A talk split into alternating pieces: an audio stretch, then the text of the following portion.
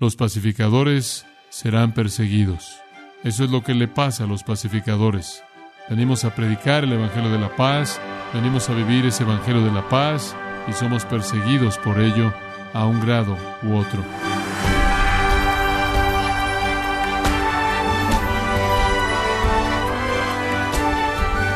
Le damos la bienvenida a su programa Gracias a vosotros con el pastor John MacArthur.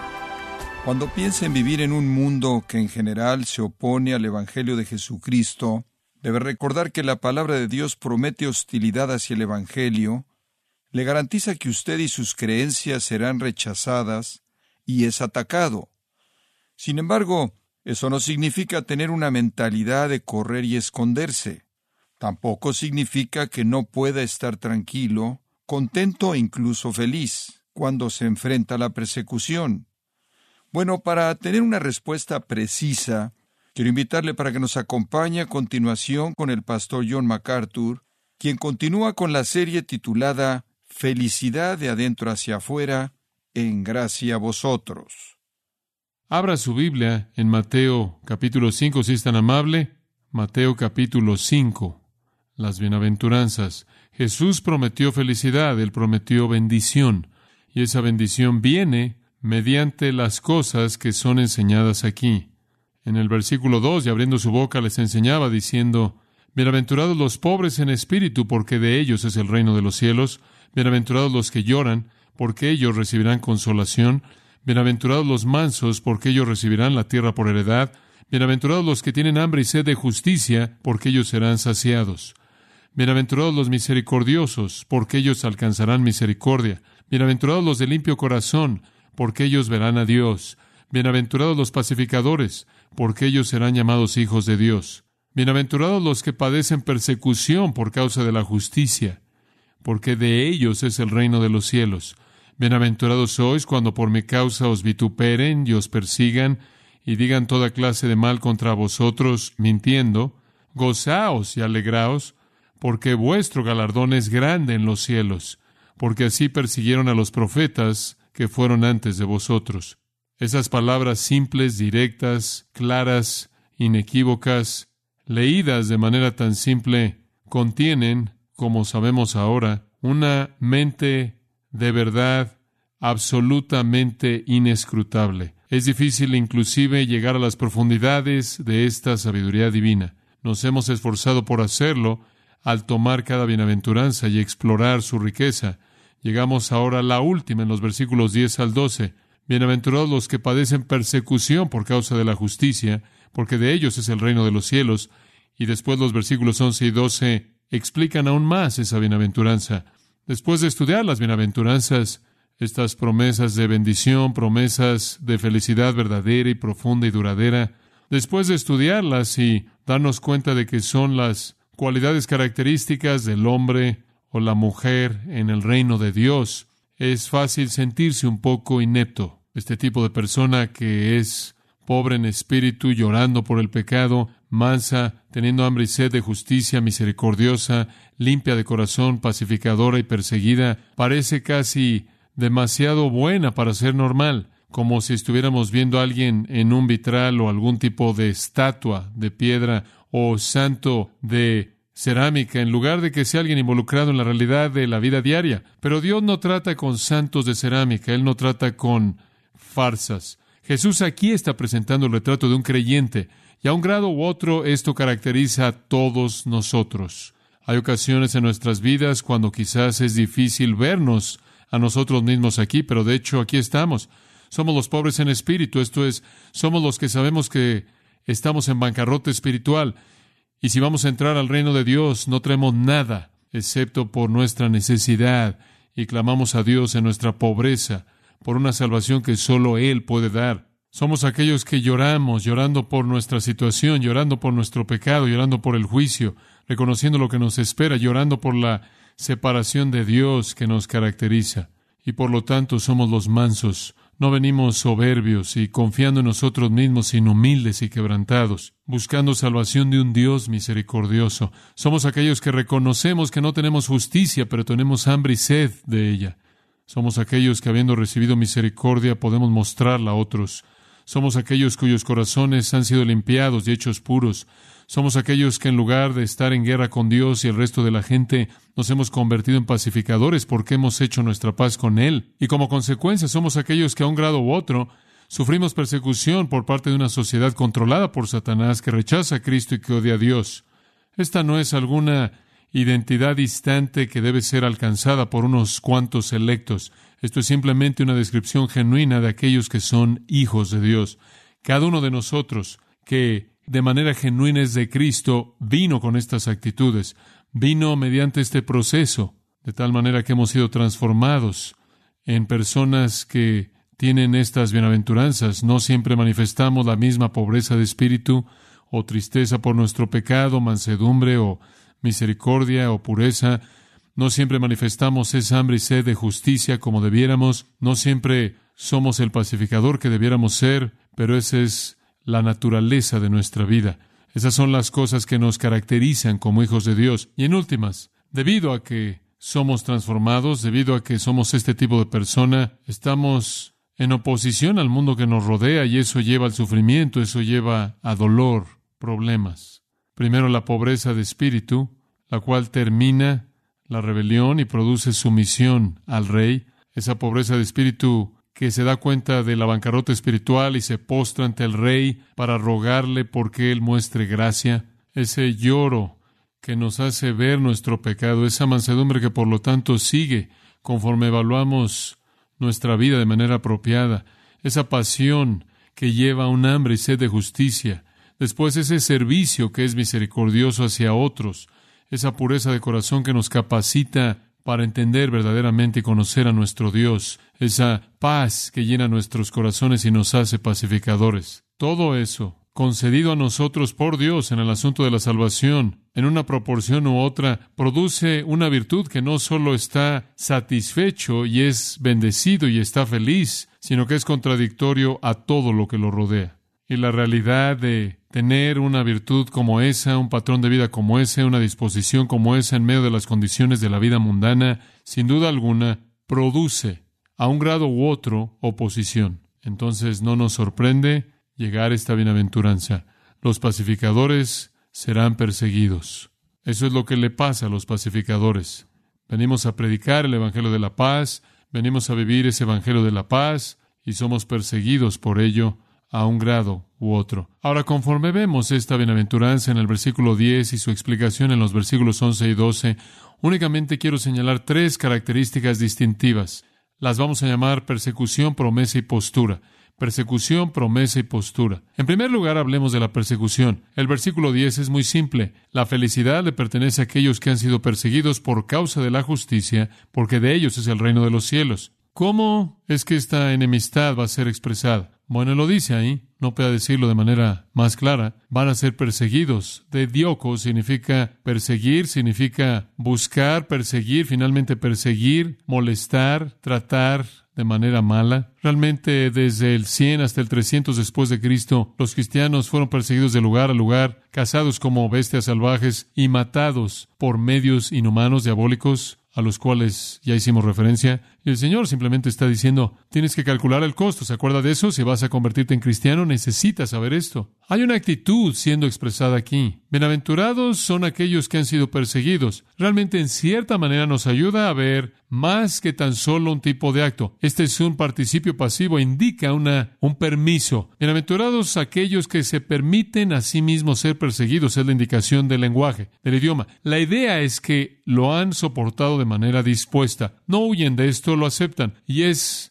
un participio perfecto pasivo, es continuo, indica una persecución continua. Bienaventurados son aquellos que de manera dispuesta se han permitido a sí mismos sufrir hostilidad continua. La disposición es el asunto. Entonces podemos decir que bienaventurados son los dispuestos. La persecución no siempre va a ser intensa, no siempre va a estar ahí al mismo grado, pero estos son los que están dispuestos. Si viene, viene. Si sufrimos, sufrimos. Si sufrimos, también reinaremos con Él. Esta persecución adopta varias formas. Versículo 11, algunas veces adopta la forma de vituperio o como se indica en algunas versiones, bienaventurados cuando los hombres los insulten. Literalmente significa colocarse cara a cara con alguien y abusar de ellos de frente, oneidizo. literalmente aventar ante los dientes de alguien, estar cara a cara y ser objeto de abuso con palabras no amables que son viles y agresivas, y no solo hacer eso, sino digan toda clase de mal contra vosotros, mintiendo. No solo le dicen cosas a usted de frente que no son amables y son malas y abusivas y agresivas, sino que dicen cosas detrás de sus espaldas, insinuaciones, acusaciones, calumnia,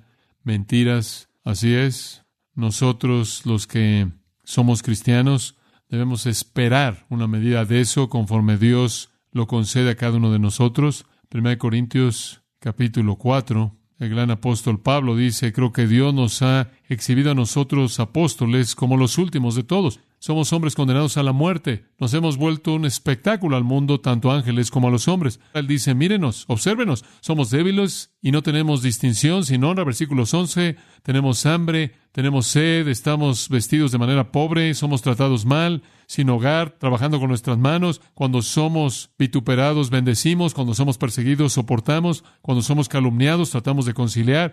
Nos hemos vuelto como la escoria del mundo. Eso es exactamente lo que la palabra significa. La escoria, la suciedad que está al fondo mismo. El residuo que queda. Eso somos nosotros, los apóstoles. Usted habría pensado que serán exaltados. Más bien, el mundo los ha aborrecido de tal manera que se han convertido como escoria.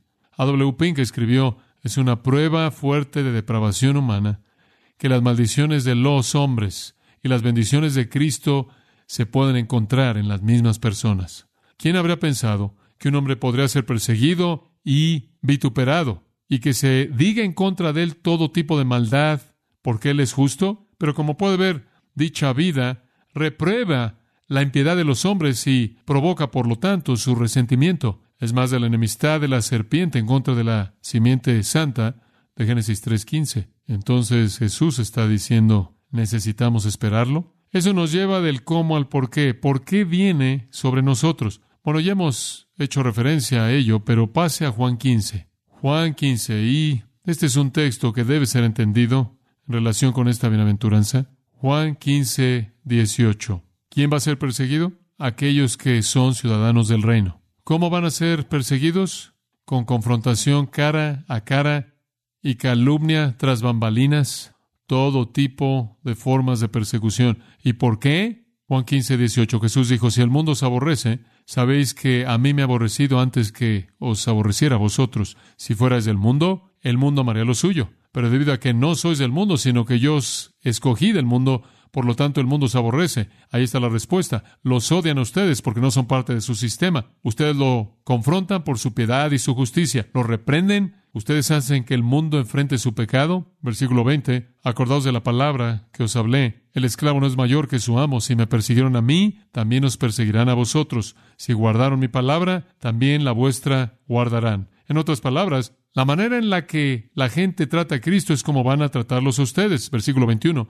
Pero todas estas cosas os harán a vosotros por causa de mi nombre, porque no conocen al que me envió, no conocen a Dios, no conocen a Cristo, y ustedes no les caen bien porque ustedes los reprenden. Ustedes los reprenden verbalmente, los reprenden por su compromiso con la justicia. Versículo 22. Si no hubiera venido y les hubiera hablado, no tendrían pecado, pero ahora no tienen excusa por su pecado. Han sido desenmascarados y no les gusta. El que me aborrece a mí, también a mi Padre aborrece. Si no hubiera hecho entre ellos las obras que nadie más hizo, no habrían pecado. En otras palabras, el punto que él está diciendo es que las cosas que yo dije exhibieron su pecado, las cosas que hice exhibieron su pecado, tuvieron que enfrentarlo, y como resultado, en lugar de enfrentar su pecado, me aborrecieron por ello. Permítanme decirles algo, amados. Si ustedes están viviendo de manera justa en medio de la injusticia, si ustedes reprenden el pecado por sus vidas santas, sus vidas sin concesiones, y si ustedes lo reprenden abierta y amorosamente, pero lo confrontan y lo reprenden, o alguien va a reconocer su pecado y arrepentirse, o van a aborrecerlos por ello. Versículo 25. Han hecho esto para que la palabra sea cumplido, que esté escrita en su ley. Sin causa me aborrecieron. O tener una razón, pero no fue una causa justa. Les estoy diciendo estas cosas, capítulo 16, versículo 1, porque quiero guardarlos de tropezar. No quiero que se sorprendan cuando esto les pase a ustedes. ¿Los van a expulsar de la sinagoga? Viene una hora en la que todo aquel que los mate piense que está ofreciendo servicio a Dios. Y estas cosas van a ser porque no han conocido al Padre ni a mí. Pero estas cosas les he hablado para que cuando venga su hora se acuerden de que les dije, no quiero que se sorprendan cuando sean perseguidos. Sucedió. Andrés, persistiendo en su predicación, se ordenó que fuera crucificado. La historia nos dice que él fue amarrado con cuerdas para que la muerte pudiera ser lenta y permaneció en esa condición hasta que finalmente murió. Pedro nos dice la tradición, después de nueve meses en la cárcel fue crucificado de cabeza. Pablo, lo más probable es que fue decapitado en Roma por Nerón. Jacobo, Mateo, Matías, Bartolomé, Tomás sufrieron martirio, probablemente todos menos Juan. Más adelante vino un cristiano llamado Arístides el justo. Él fue expulsado de Atenas.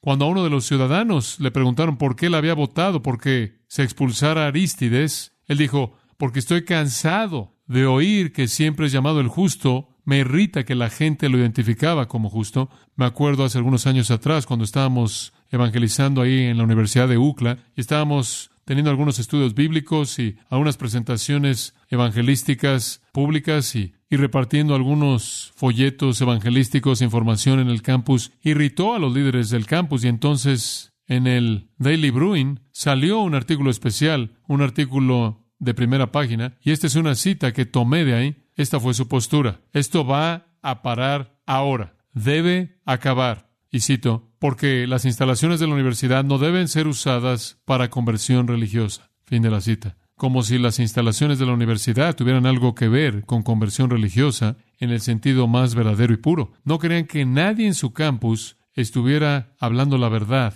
acerca de los asuntos que realmente importan. En Italia, en el siglo XV, cuando un hombre llamado Savonarola vino, él siempre me ha encantado. He leído a lo largo de los años con frecuencia de Savonarola. Me gusta su nombre, en cierta manera es melódico, es inolvidable. Pero él fue uno de los más grandes reformadores. En cierta manera fue un reformador pre-reforma. En ciertas maneras en los 1400. Él fue un gran predicador, él fue un gran profeta en el sentido de que él se puso de pie y dijo lo que necesitaba ser dicho en contra de la corrupción de la iglesia. Él realmente preparó el camino para la reforma. Su predicación fue una voz de trueno. Su denuncia del pecado fue tan terrible que la gente que lo escuchaba salía por las calles, dice, confundida, asustada y sin palabras. Sus congregaciones con tanta frecuencia estaban en lágrimas al grado que la iglesia entera podía ser oída resonando con lloro y suspiros. Entonces lo quemaron en la estaca. Eso va a encargarse de eso, pensaron. Me acuerdo cuando un joven en nuestra iglesia no hace muchos años atrás estaba compartiendo Cristo en un parque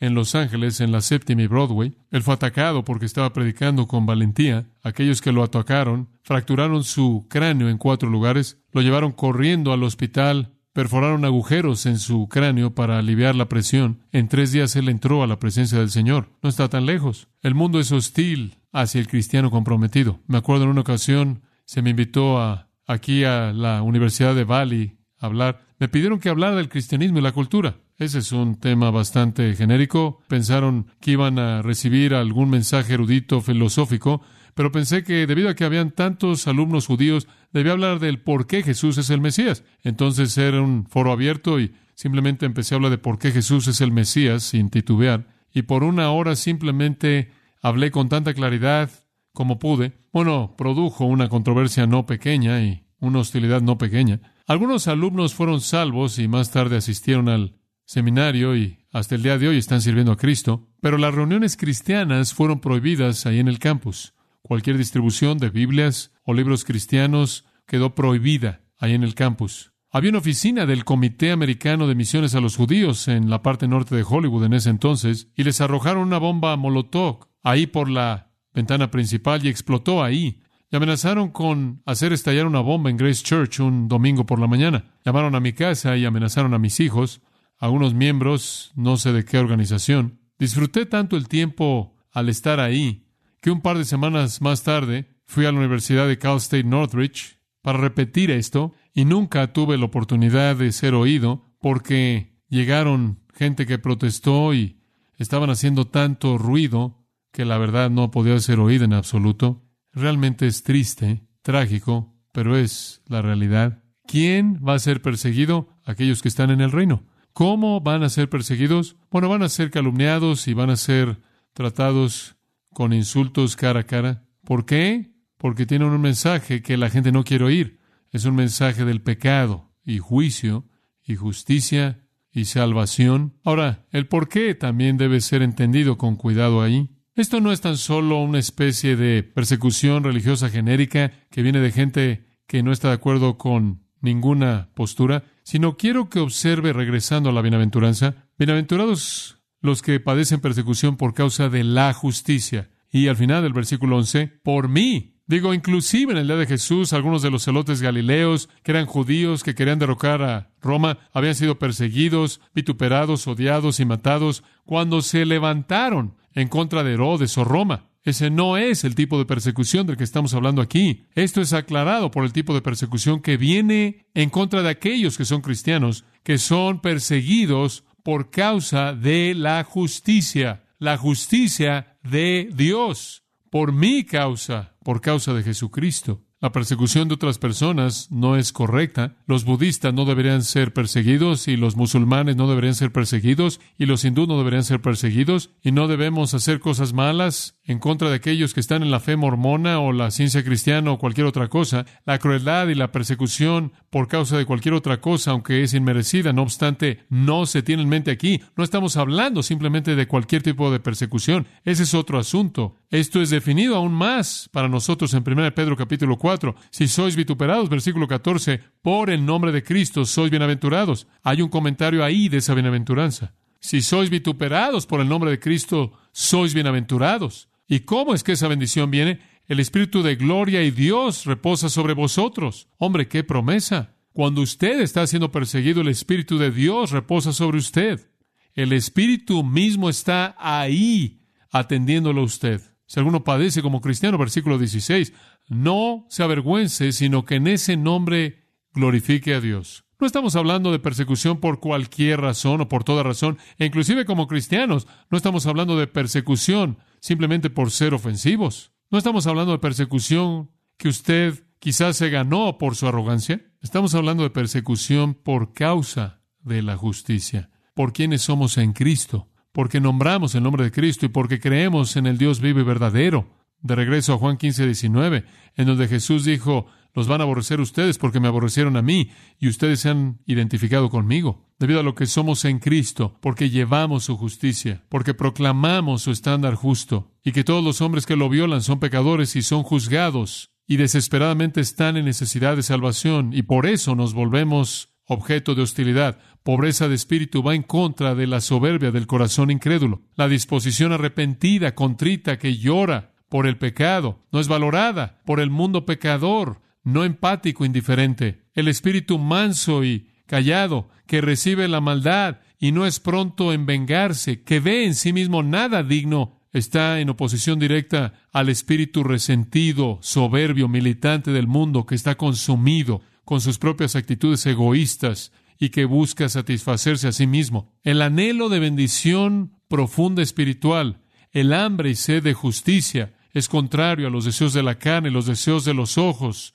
y la vanagloria de la vida que domina al mundo. La pureza de corazón hace un contraste doloroso con la hipocresía y la corrupción. Pero la justicia en sí misma es una reprensión, es una reprensión.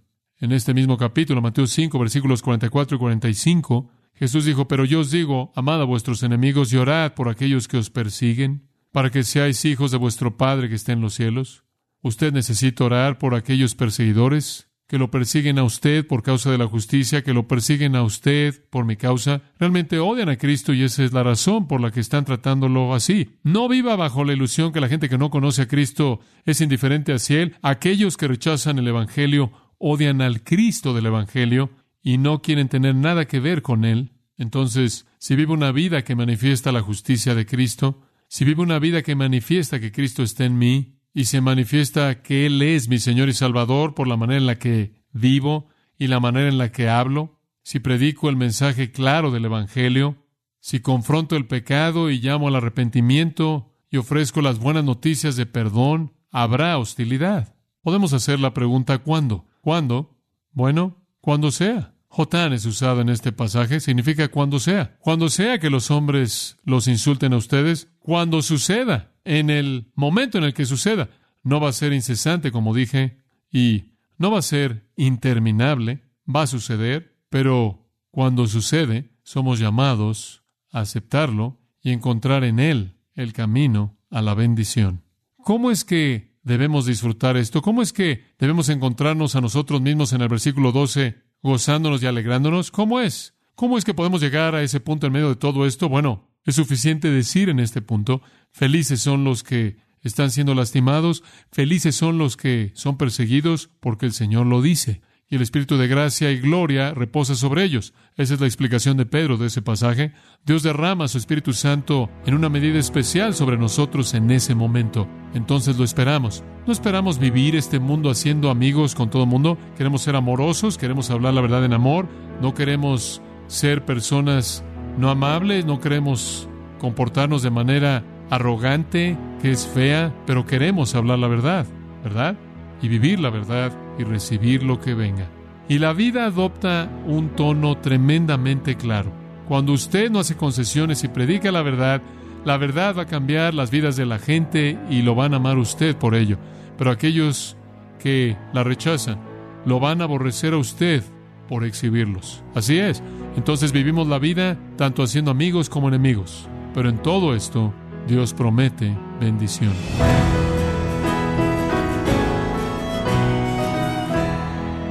De esta manera hemos estado escuchando al pastor John MacArthur en la serie titulada Felicidad de adentro hacia afuera, en gracia a vosotros.